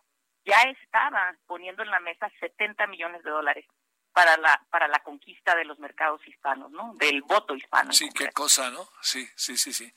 Bueno, este no falta mucho para saberlo, pero pues va, ¿sabes qué también va a ser interesante ver acá en nuestro país cuando vengan las las encuestas? A ver si me hace el favor ahí de ver qué pasó con Nadia. Le, estamos ya cerrando la conversación con Nadia Wifrida, quien es eh, mujer mexicana migrante, primera generación, CEO de Dextro Company. Ahí la, este, ahí estás, ¿verdad, Nadia? Sí. Yo te escucho eh, un poco mal, Javier, pero... A ver, a ver, no, no, no, a ver, pero te nos tienes que escuchar bien, perdóname, Nadia. A ver si nos hacen el favor ahí de arreglar la transmisión. Ahí estamos ya. A ver, ¿mejoró ahí un poco, Nadia? No. Perdón, Javier, creo que te escucho peor. a ver, espérame. Este, a ver, estamos eh, tratando de ajustar. Oye, bueno, mira, en lo que me en lo que medio me oyes, yo te hago la pregunta para, porque nosotros sí te estamos escuchando muy bien. Eh, este, nosotros habrá que ver en México eh, cómo vienen las encuestas respecto a este tema, aunque ya sabes, ahora todo se mide, pero también en este asunto la percepción cuenta mucho. Lo único que te digo es, este, eh, en, un balance, que entiendo que es muy difícil hacerlo, eh, encuentras que en general la comunidad mexicana terminó viendo con buenos ojos la visita del presidente, entendiendo que son percepciones, ¿eh, Nadia? Creo que hubo un elemento eh, eh, perdido. Creo que lo que más resintió la comunidad mexicana es que hubiera sido relevante ver algún líder empresarial migrante en esa cena, ver algún acercamiento, aunque sea de cinco minutos, o inclusive invitar a un migrante que fuera a los monumentos a poner las flores, etcétera. Siento que por mi conversación con la mayoría de los grupos este hispanos, la visita fue vista bien en, en, en este afán de construir puentes, de acercarnos más, de lograr más para México como nación, pero el, el hecho de que viniera el, el, el líder de nuestro país, madre, de nuestro país origen, y que no mencionara nuestro nombre, con nombre y apellido, eh, ciertamente fue un foco eh, rojo en la, en la mente de todos. Y ese foco rojo no perjudicará eh, tanto al presidente López Obrador como a la campaña misma de Trump. Cuando Trump trate de utilizar esta visita, que lo hará, como prop de, de, de campaña, diciendo, hablando de un tratado sin precedente, que como sabemos ya, ya existía, eh, y de progresar para ganar el, el, el, voto eh, mexicano eh, con, con esta clase de conversación.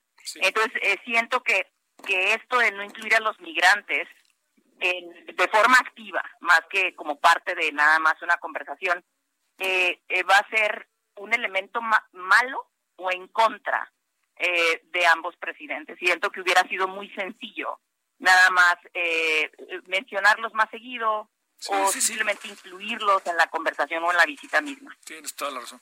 Mi querida Nadia, pues gracias. Eh, no creo que haya otra visita pronto, en una visita de trabajo. Este, más bien si la hay, será de Canadá a México, de México a Canadá. Pero yo creo que aquí, aquí sí no nos queda de otra y ojalá sea así, mi querida Nadia. Aquí esperemos ya que usted, que resuelvan las cosas ustedes el primer martes de noviembre y ya Dios dirá, ¿no? Así es, eh, Dios dirá, es la, es la frase, mi querido Javier, ahorita no puede decir nadie más. Un abrazo, Nadia. Un abrazo, Javier, que estén bien. Gracias. auditorio. Muchas gracias, Nadia Wifrida, mujer mexicana, migrante primera generación, importante defensora de los derechos de los mexicanos en Estados Unidos e importante eh, dirigente de los Dreamers, que como usted sabe son eh, deben de ser cerca de 600 mil. El otro día veamos, porque eran 800 mil, pero algunos, no todos son mexicanos, una buena parte son mexicanos, pues son jóvenes que han estudiado en Estados Unidos y que llegaron siendo muy chicos y ahora los quieren expulsar. Toda esta historia que de alguna otra manera, pues todos tenemos código con ella. Pero le voy a decir que es lo que me llamó mucho la atención, que, que algo que, que pasó es que eh, muchos de los, eh, eran, eran como 800 mil y ahora son 600 mil. Entonces yo preguntaba, ¿y dónde están esos 200 mil? Dice, mira, algunos dijeron, yo ya me voy, me regreso. Otros se casaron ahí, se casaron con sus novias y novios estadounidenses. Entonces ahí bajó mucho, que eh, en mucho tiempo pues tiene lógica que baje en 200 mil personas, ¿no? En ciento y tantos mil. Bueno, vámonos cuando son las eh, 21, las, ¿qué pasó? Las 17 con 21, estaba leyendo al revés. Vámonos con eh, José Ríos, vámonos a, contigo al Estado de México. ¿Qué tal, Javier? Buenas tardes. En efecto, para informarte que la noche de este miércoles, cinco mujeres, entre ellas tres menores de edad, fueron asesinadas dentro de un inmueble en la colonia El Gavillero, esto en el municipio de Nicolás Romero, en el Estado de México. Los hechos ocurrieron en una casa ubicada entre las calles Las Cruces y Lirios, donde los cuerpos de las víctimas, entre ellas una de 12 años de edad, se encontraban tendidos con impactos de arma de fuego de alto poder. Al respecto, la tarde de este jueves, el alcalde de Nicolás Romero, Armando Navarrete, condenó los hechos y afirmó que está en completa disposición de apoyar en las labores de investigación sobre lo ocurrido, aunque dijo estar a la espera de los avances del caso. Las autoridades municipales afirmaron que es posible que haya sido una acción de la delincuencia organizada, ya que para este crimen se presume fueron utilizadas armas de uso exclusivo del ejército. Cabe destacar también, Javier, que en el lugar fue hallada una cartulina donde se argumenta que los ataques se debieron a una supuesta deuda económica, por lo que entre las líneas de investigación se encuentra un posible ajuste de cuentas. De acuerdo con vecinos de la zona, en el lugar huyeron dos hombres y una mujer en una camioneta. Sin embargo, hasta esta tarde de este jueves, la Fiscalía del Estado de México no ha dado a conocer nuevos avances en las indagatorias. Ese es el informe que te tengo hasta el momento, Javier. Híjole, qué cosa. ¿Cuántas mujeres eran, perdón, este, otra vez? José? Cinco, cinco mujeres, Javier, entre ellas tres menores de edad. O sea, vamos a suponer que había una deuda, ¿no? Pues este, acabaron con la familia para una deuda que yo no creo que sea tu, una deuda altísima, no, no, no, no sé, no, uno no sabe, ¿no? Pero así se arreglan las cosas, qué cosa, ¿no? Qué bárbaro. Bueno, eh, y en Nicolás Romero, pues, para no seguirle. Gracias, José. Seguimos pendientes, Javier. Bueno, vámonos eh, a la pausa. Le quiero decir, esta noche, vamos, ¿sabe qué vamos a hacer esta noche? En el programa de tele, vamos a conversar con el rector. estamos haciendo una seguidilla, como luego se dice, de diferentes personalidades eh, que tienen que ver con las universidades. Fundamentalmente hemos establecido contacto con, eh, el, directamente le diría, con los rectores. Entonces, ya tenemos programado al rector de la UNAM, al, director del Politécnico, ya tenemos programado hoy el rector de la Ibero, para los que son de la Ibero, si quieren oír qué piensa su rector, ojalá nos acompañen, eh, al rector de la UDG, al rector del TEC, que no ha podido ahorita porque andan fuera, pero ya será esto más adelante, eh, al rector de la eh, Universidad Autónoma Metropolitana, por supuesto, a los rectores, ¿no? Todos los que podamos hablar con ellos y al presidente de la NUYES, la Asociación Nacional de Universidades e Instituciones de Educación Superior. Queremos cerrar todas estas conversaciones con la voz del secretario de Educación Pública, a ver qué nos dice, ya con toda esta información, plantearle cosas y cómo las ve. Bueno, ojalá nos acompañe hoy por pronto el rector de Ibero y los casos Duarte, Lozoya y, y Duarte esta noche. El referente informativo regresa luego de una pausa. Escucha la H, Heraldo Radio.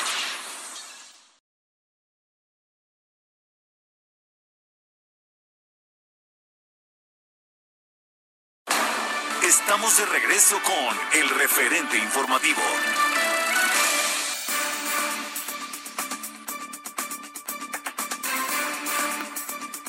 Ahora 17 con 30 en la hora del centro, en este día que es jueves, jueves eh, 9 de julio 2020. Estamos en Heraldo Radio. Agradecemos también mucho, desde hace rato no lo pude hacer, pero eh, en el Estado de México 540 de AM, en eh, Guanajuato, Guanajuato 107.3 de FM, en eh, Tampico, Tamaulipas 92.5 FM y QFM 104.3 FM allá en en, en, la perna de, en la perla del Caribe, diría uno, ¿no? Que es Cancún. Bueno, eh, vamos entonces a las 17.31. Le cuento que a lo largo también de estos días, así como vamos a estar en la televisión hablando perdón, hablando con los rectores de diferentes universidades públicas y privadas del país y con el presidente de la NUYES, eh, para conocer cómo ven las cosas. En ese mismo marco, metiéndonos en el terreno educativo, eh, no queremos pasar por alto el papel tan destacado que juega la ciencia en un país como el nuestro y todas las cosas que se han dado en los últimos eh, meses que han generado una toma de conciencia de la relevancia que tiene el trabajo científico. No, los científicos saben, y ellas y ellos saben que ahorita están de moda, pero quién sabe cuándo van a dejar de estar de moda, en cuanto pase la pandemia, no va a pasar, entonces vaya usted a saber. Pero la cosa está en que la idea es conversar sobre cómo ven el impulso, el desarrollo de la ciencia y la desaparición del fondo, que lo acabaron integrando, de científico, que lo acabaron integrando a la UNAM, eh, como para un, ahora sí que un apéndice, algo menor, pero pues bueno, sirva todo esto como preámbulo para conversar con el doctor Leopoldo Santos Argumedo, jefe del Departamento de Biomedicina Molecular del muy afamado y en verdad destacadísimo institución que es el CIMBESTAP. ¿Cómo estás, doctor? Buenas tardes. Muy buenas tardes, Javier. Es un gusto. ¿Cómo te ha ido? Pues bien, dentro de lo que cabe. Sí, dentro de lo que cabe, ¿no? Oye, a ver, más allá de que eh, sé que escuchaste la presentación, una, una pregunta que no, no es este tan obvia, ¿no? Es, en estos meses hemos quizá la sociedad, te pregunto, valorado como nunca antes a los científicos, a los doctores, ¿qué supones que ha pasado? Sobre todo pienso en los científicos. Los doctores están muy a la vista porque estamos cotidianamente con ellos, pero con los científicos pues van y vienen por más que vivamos con base en ellos. Claro. Y yo creo que la visibilidad de la comunidad científica ha estado prácticamente desde el principio de la pandemia. Sí. Estamos viendo una, una revolución, si tú quieres, de la manera en la, en la que se abordan los problemas. El, la identificación del virus fue eh, realmente muy rápida, la secuenciación del virus fue muy rápida, se ha volcado la comunidad científica al estudio de una enfermedad como nunca antes había ocurrido en la historia de la humanidad. Entonces, eh, creo, creo que esto, pues, es algo totalmente distinto a lo, que habíamos visto eh, antes. ¿Será, estará siendo valorado el trabajo científico en un país como el nuestro en función eh, de todo ello? ¿O qué piensas, este, Yo creo que no. Yo creo que en, en general la comunidad científica en México nunca ha sido percibida por el, por la gente en general, pues. Eh, la, imagen que se tiene del científico es alguien aislado de la sociedad, alguien que está posiblemente encerrado en su laboratorio. Eh, no hay una no hay un trabajo de comunicación científica, un buen vínculo entre, entre los científicos y la sociedad como si existe en otros países. Por ejemplo, en otros países tenemos programas de ciencia en la televisión, tenemos secciones de ciencia en los periódicos, etcétera. Y en México no existe esta cultura, no existe la cultura de enseñar la ciencia. ¿Qué pasa con, con eh, Leopoldo, qué pasa con la gente joven, digamos, con un joven de 15, 18 años que vamos a suponer que tiene posibilidades reales de acceder al trabajo universitario, ya sea público o privado, independientemente de su condición socioeconómica, hay, económica, hay condiciones para desarrollar un trabajo universitario, una carrera universitaria le, huyen, le rehuyen o no está en su radar o nadie les habla de la relevancia que tiene, por ejemplo, dedicarse como tú a ser un investigador científico? Yo creo que nadie les habla, yo creo que ha faltado comunicación y esto lo hemos percibido eh, a lo largo de los años en el CIMBESTAB y en muchas otras instituciones, por ejemplo con las ferias, con las ferias de las ciencias. Hace algunos años el CIMBESTAB comenzó un, proyecto que desafortunadamente eh, tuvo que concluir por falta de recursos, que se llamaba Ves Niños. Era un par de, días que se organizaban en los diferentes departamentos, generalmente por los alumnos de posgrado, actividades eh, científicas para mostrar qué era la ciencia y cómo se hacía la ciencia. En un principio asistían unos cuantos cientos de, participantes, pero el último año, me parece que estuvo ocho años este programa, en el último año tuvimos eh, cerca de 20 mil personas, 20 mil niños y sus familias asistiendo al evento. Eh, nos rebasó con mucho, yo creo que fue una de las razones por las cuales el evento se canceló, pero cuando se le proporciona a la gente la posibilidad de acercarse a la ciencia, creo que hay interés. El otro ejemplo son los museos eh, científicos, el Universo y el Papalote siguen siendo eh, pues sitios muy importantes, no solamente para la enseñanza, sino incluso para el turismo. Si hay turismo científico, gente que viene a, conocer estos museos, a participar en aprender un poco del, quehacer científico. Entonces sí hay un interés, pero ha faltado educación y desafortunadamente la ciencia no se enseña en las escuelas. Sí, esa es eh, la otra cosa. A ver, eh, ¿por, ¿por dónde deberíamos, eh, Leopoldo, cuál, sería como una manera de poder al público, independientemente de que, te, reitero, hemos estado siguiendo de manera regular, sistemática, todo lo que tiene que ver con el tema de la ciencia, la ciencia neoliberal y todas estas cosas que ya sabes que se han planteado. ¿Cuál sería una manera como de, de entender lo que está pasando. Hay un cambio de paradigma en el país que poco a poco se va visualizando de manera más clara y ahí de repente también cabe y meten a la ciencia.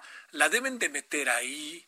El desarrollo del trabajo científico debe de tener una evolución. Hay ciencia neoliberal, hay que bajar el presupuesto, este, hay algunos que se la pasan rascándose la panza y reciben sueldos, hay que quitar las becas, hay que mejor desarrollar el trabajo científico interno. A ver, todo esto sé que te llevaría un buen rato una conferencia, Leopoldo, pero de, manera de manera sucinta, ¿cómo la ves? Trataré de resumirlo muy rápidamente, muy brevemente. Los países eh, eh, asiáticos pasaron de ser países campesinos, países pobres, a ser países con tecnología altamente desarrollada en un periodo de cerca de 50 años o menos. ¿Esto por qué? Porque decidieron invertir en, en educación y en ciencia. No hay otro camino. Si este país realmente, si hubiera realmente vocación por los políticos en este país de sacar adelante, la única forma de progresar es a través de la educación y de la ciencia.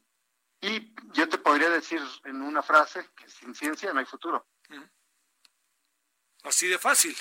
Así, tan simple. O sea, todo lo que hacemos, todo lo que usamos, tiene que ver con conocimiento científico. Y somos consumidores del conocimiento que se genera en otros países, cuando nosotros mismos podríamos ser eh, productores de, ese conocimiento y de esa, de esa ciencia y de esa aplicación. Te pongo otro ejemplo muy rápido. Sale. Ahorita porque hay una gran preocupación, por ejemplo, por las vacunas. Ajá, claro. Ok. Todos queremos que haya vacunas contra el COVID. El problema fundamental es que esas iniciativas se están desarrollando predominantemente en los países ricos y predominantemente por las empresas farmacéuticas. Entonces, por ejemplo, una de las vacunas que anda por ahí ya en, cerca de la fase 3, se piensa que va a costar entre 500 y 900 dólares la dosis. Yo te pregunto cuántos mexicanos podemos pagar esta vacuna. Mm. Digo, sin saber siquiera si va a funcionar. Mm, mm. No, no, pues no. Oye, eh, a ver, otro planteamiento ahí, eh, eh, ¿le entras en ese terreno de la... o, qué entendiste cuando planteó la directora de CONACIT este concepto de ciencia neoliberal? ¿Lo alcanzaste a entender o lo, sobreentendimos? ¿Qué, ¿Qué, qué, poder pensar cuando se lanza un concepto como este? Además que genera tanta, tanto ruido, ¿eh? Mira, honestamente yo no entendí qué era lo que Marilena quería decir con eso de la ciencia neoliberal. Desafortunadamente la discusión científica se ha contaminado y se ha contaminado horriblemente con eh, la discusión política. Y yo creo que son dos ámbitos diferentes, son dos vías distintas. La política tiene como misión resolver lo inmediato. La ciencia tiene eh, miras a mucho más largo plazo la, ciencia busca problemas para resolver, busca aquello que es soluble y que probablemente le va a llevar un año, diez años, cincuenta años, no sabemos. Cuando Albert Einstein describió, por ejemplo, el efecto fotoeléctrico a principios del siglo XX, no estaba pensando en desarrollarse en las fotovoltaicas. Entonces, vamos, la ciencia tiene sus tiempos, sus caminos, sus formas. La política no, la política requiere inmediatez. Eh, el político le importa lo que puede resolver inmediatamente. Y por eso a veces ese discurso eh, contamina desafortunadamente todo el trabajo, toda la labor científica. Construir la ciencia en México ha costado muchísimo trabajo y una gran, una gran cantidad de esfuerzo y de, inversión económica y desafortunadamente todo eso se puede venir abajo en, en menos de un sexenio. Uy, uy, oye, en menos de dos años, ¿eh? Sí, exactamente.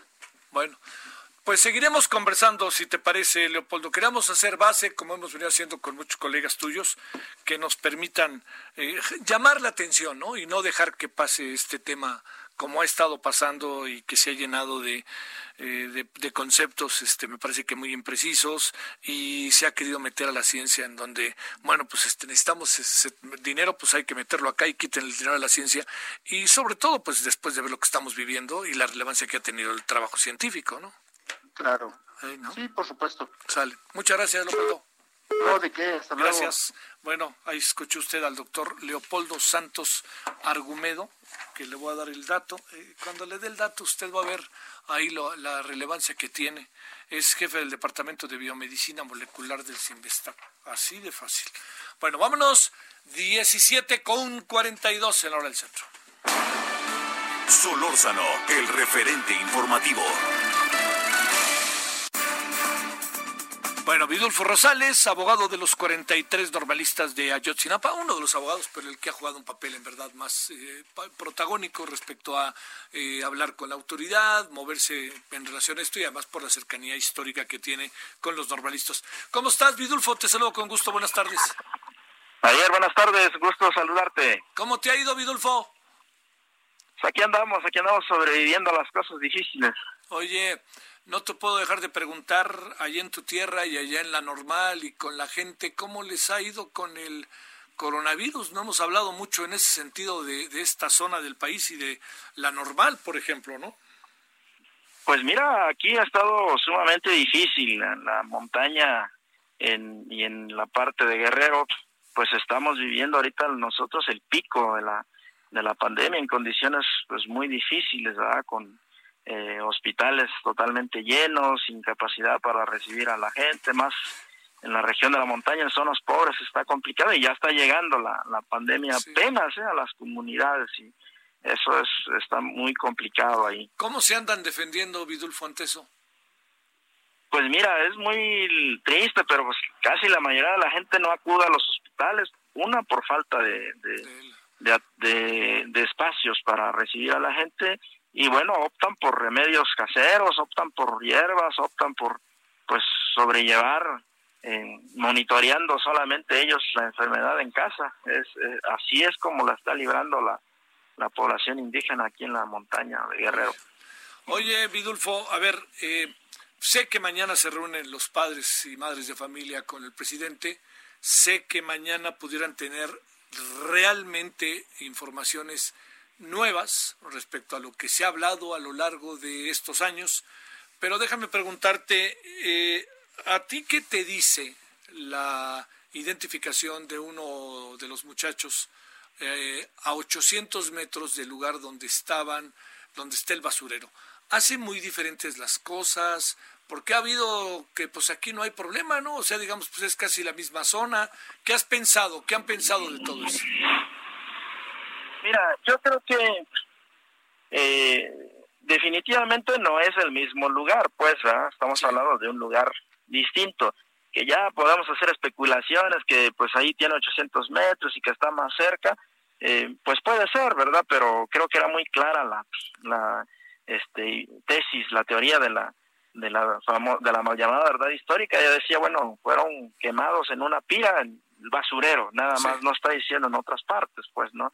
Eh, lo que nosotros hemos dicho, ¿verdad, Javier? Es que la prueba disponible que ahora hay de esta nueva investigación indica que el paradero de ellos puede eh, apunta a que esté en varios municipios, es decir, que ellos fueron eh, divididos en varios grupos y llevados a distintos lugares. Esto se desprende de datos, de testimonios, de información que está fluyendo y que está llegando, y en ese tenor se han ido haciendo eh, varias búsquedas el año pasado y, en este, y lo que va de este año. Y una de esas búsquedas es la que resultó en el hallazgo de la barranca de la carnicería. Claro. Entonces, así más o menos están las cosas. Y mira, lo más importante para nosotros, Javier, ¿Sí? es que eh, todos estos avances que se están presentando ahora, eh, incluida obviamente la identificación de este Cristian Alfonso Rodríguez Telumbre, nos da cuenta de que eh, esta es una nueva investigación que va avanzando, que está dando unos pasos iniciales, pero que se sigue buscando a los estudiantes, que se sigue buscando, que se sigue investigando, que hay nuevas líneas de investigación que se están indagando, que se están explorando, que se están buscando. Y creo que eso genera una expectativa, una esperanza en, los padres de familia, deja tranquilidad, da tranquilidad a los padres de familia en términos de ver que hay que el caso está en movimiento, que hay la esperanza de que sus hijos pues van a ser encontrados, van a ser este, localizados y que eh, se va a sancionar también a los responsables, porque simultáneamente también se está eh, ejercitando algunas acciones penales, hay que terminar de cerrar el círculo con las detenciones y, y, los procesamientos correspondientes, porque pues nos podemos quedar en decir, bueno, ya libramos orden de aprehensión contra fulano y eso es muy espectacular, pero de ahí a que lo llevemos a proceso y, y que eso se corone con una sanción, pues todavía falta. Y que se sepa dónde están los muchachos, ¿no? Exactamente, y que se sepa pues el paradero del resto de los de los estudiantes. E incluso, Javier, falta dilucidar las circunstancias de tiempo, modo y lugar, como decimos los abogados, ¿verdad? Es decir, cómo sucedieron los hechos en que habría perdido la vida Cristian Alfonso Rodríguez. Eso no está muy esclarecido. Tiene que trabajar la Fiscalía para dilucidar a cabalidad esta parte. Entonces, eh, vuelvo a repetir, son resultados iniciales, ¿eh? Eh, son concretos, es positivo lo, lo que estamos viendo ahora, pero es el principio, falta mucho por hacer. Oye, un, un asunto que, que, que está, a ver, dos asuntos ahí en la mesa para, para concluir, Vidulfo. Primero, eh, el, el, el, hecho de que, de esta verdad histórica que que tú lo sabes bien, es un concepto, ¿no? Más que fuera lo definitivo, pero lo plantearon como algo definitivo, que fue lo, peor que pudo pasar. Pero te pregunto, ¿podría haber, consideras, elementos de esta investigación, la que se desarrolló, encabezada por el señor Jesús Murillo Caram, en la versión final de lo que al final lleguemos, encuentras que pudiera haber elementos que se cruzaran, diría yo, en el camino sin que por esto le diéramos a la verdad histórica el papel de verdad histórica? Eh, yo creo que hay en la ruta de la, de la desaparición de los estudiantes, hasta más o menos a las 10 de la noche, las pruebas que se generaron hasta esa hora y que obran y que obran en, en la investigación, yo creo que esas pruebas van a servir. ¿verdad? Este, todo, todo ese elemento, ese acervo probatorio que hay desde cuando salen los estudiantes de lo normal hasta las 10, diez y media de la noche más o menos, hasta ahí, este, yo creo que ese material probatorio va a servir. Eh, después de ahí, es decir, de cuando ya se, ah, eh, cuando los estudiantes desaparecen, cuando ya no, ya no se sabe dónde se van, sí. Eh, entonces ahí, ahí hay que trabajar, ahí, ahí la, la, la prueba que eh, recabó la fiscal, la Procuraduría General de la República en la llamada verdad histórica, ahí ya no sirve, esa prueba se ha invalidado, porque justamente los todos los testimonios eh, se hicieron, se cuadraron para que se ajustaran a una tesis que nosotros consideramos, a una teoría de caso que nosotros pensamos construyó la fiscal, la Procuraduría General de la República de Murillo Caram anteriormente. Entonces, eh, a partir de las 11 de la noche en adelante, eh, esa, esa prueba generada eh, este, en ese lapso no va a servir, ¿verdad? Lo que está antes sí, es decir, toda la prueba que se generó cuando los estudiantes salen, cuando llegan a Iguala, cómo salen, la persecución que sufren, la detención de los policías, eh, este, los asesinatos de los de los jóvenes en la calle Juan Álvarez, en el periférico norte, todo eso va a ayudar. La agresión al Palacio de Justicia, este, la implicación de los policías federales, la, el patrullaje del ejército mexicano a esas horas en lugares claves de la desaparición, todo ese material está en la investigación, Javier, y eso va a ayudar, va a ayudar no va a ayudar lo demás, el que se llevaron al basurero y que allá fueron, allá fueron este quemados, toda esta historia construida, eso no sirve. Oye, este Vidulfo, parece que la vida cambia 180 grados por una por lo que se quiera ver a partir de las 11 de la noche, ¿no? Todo cambia a las 11 de la noche, ¿no? Sí, efectivamente, según los, los datos de prueba, eh, ya había habido, eh, después de las 11 de la noche, habría otras instrucciones, sí, claro, ¿verdad? habría otras instrucciones, alguien, alguien habría dado instrucciones ya de desaparecer a los estudiantes y a partir de ahí empiezan los nubarrones, difícil, los, los nudos difícil de, de desenredar, ¿verdad? En el caso.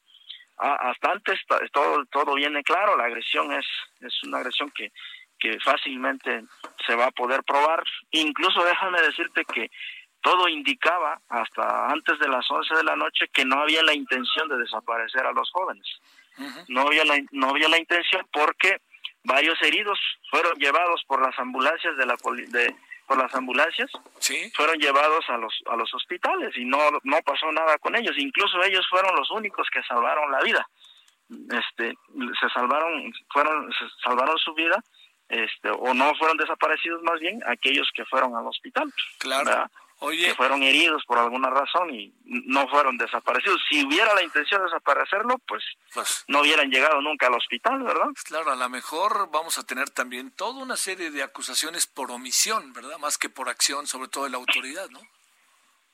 Sí, mira, eh, la, la, este, el, el gran operativo que se montó el día 26 y la madrugada del 27 da cuenta de la intersección de actividades de una serie de fuerzas de seguridad en Iguala, cumpliendo diferentes roles, cumpliendo diferentes funciones, pero todas estas funciones tendientes a ayudar a los agresores, ¿verdad? Entonces vamos a encontrarnos policía ministerial de Guerrero monitoreando, vigilando las orillas, vamos a encontrarnos policías federales desviando el tráfico de, de la gente para de, la gente que venía de la Ciudad de México a Chilpancingo para que evitaran eh, ser testigos de lo que estaba ocurriendo en el Palacio de Justicia y en otros este, puntos de, de, agresión. Vamos a encontrar elementos del ejército mexicano patrullando, haciendo labores de patrullaje Está demostrado que nunca prestaron auxilio a los heridos. Nunca prestaron auxilio a las personas detenidas, ocultaron pruebas, sí, tienen acervo, tienen acervo probatorios del, del cual ellos este, generaron en esos patrullajes, vieron, fueron testigos de muchas agresiones que los estudiantes sufrían y se ocultó deliberadamente esa información. Entonces, todo eso habría que preguntarle a estas fuerzas, habría que primero fincar responsabilidades penales y estas fuerzas de seguridad tendrían que responder ya en el proceso este, a qué se debieron estas omisiones. Y lo otro, Javier, también es el tema de la... Nosotros vemos que la verdad, la verdad histórica fue un mecanismo para crear un pacto de impunidad. Es, es un mecanismo de un pacto de impunidad que se tejió al más alto nivel ¿ah? para ocultar deliberadamente el conocimiento de la verdad. Decir, bueno, vamos a, vamos a decir que allá fueron este, eh, quemados, allá fueron asesinados, mientras encubrimos a los responsables, mientras evitamos jalar más eh, hilos para llegar a la verdad. A nosotros esa es la, la, hipótesis, la teoría que tenemos. Oye, Vidulfo, este, nos vamos, se nos acaba el tiempo, pero gracias. La semana que te vamos a abordar el tema y seguramente te vamos a volver a molestar. Te agradezco que hayas estado con nosotros. Claro que sí, Javier. Buena tarde. Hasta luego. Buenas tardes. saludarte. Hasta la noche. Hasta aquí, Solórzano, el referente informativo.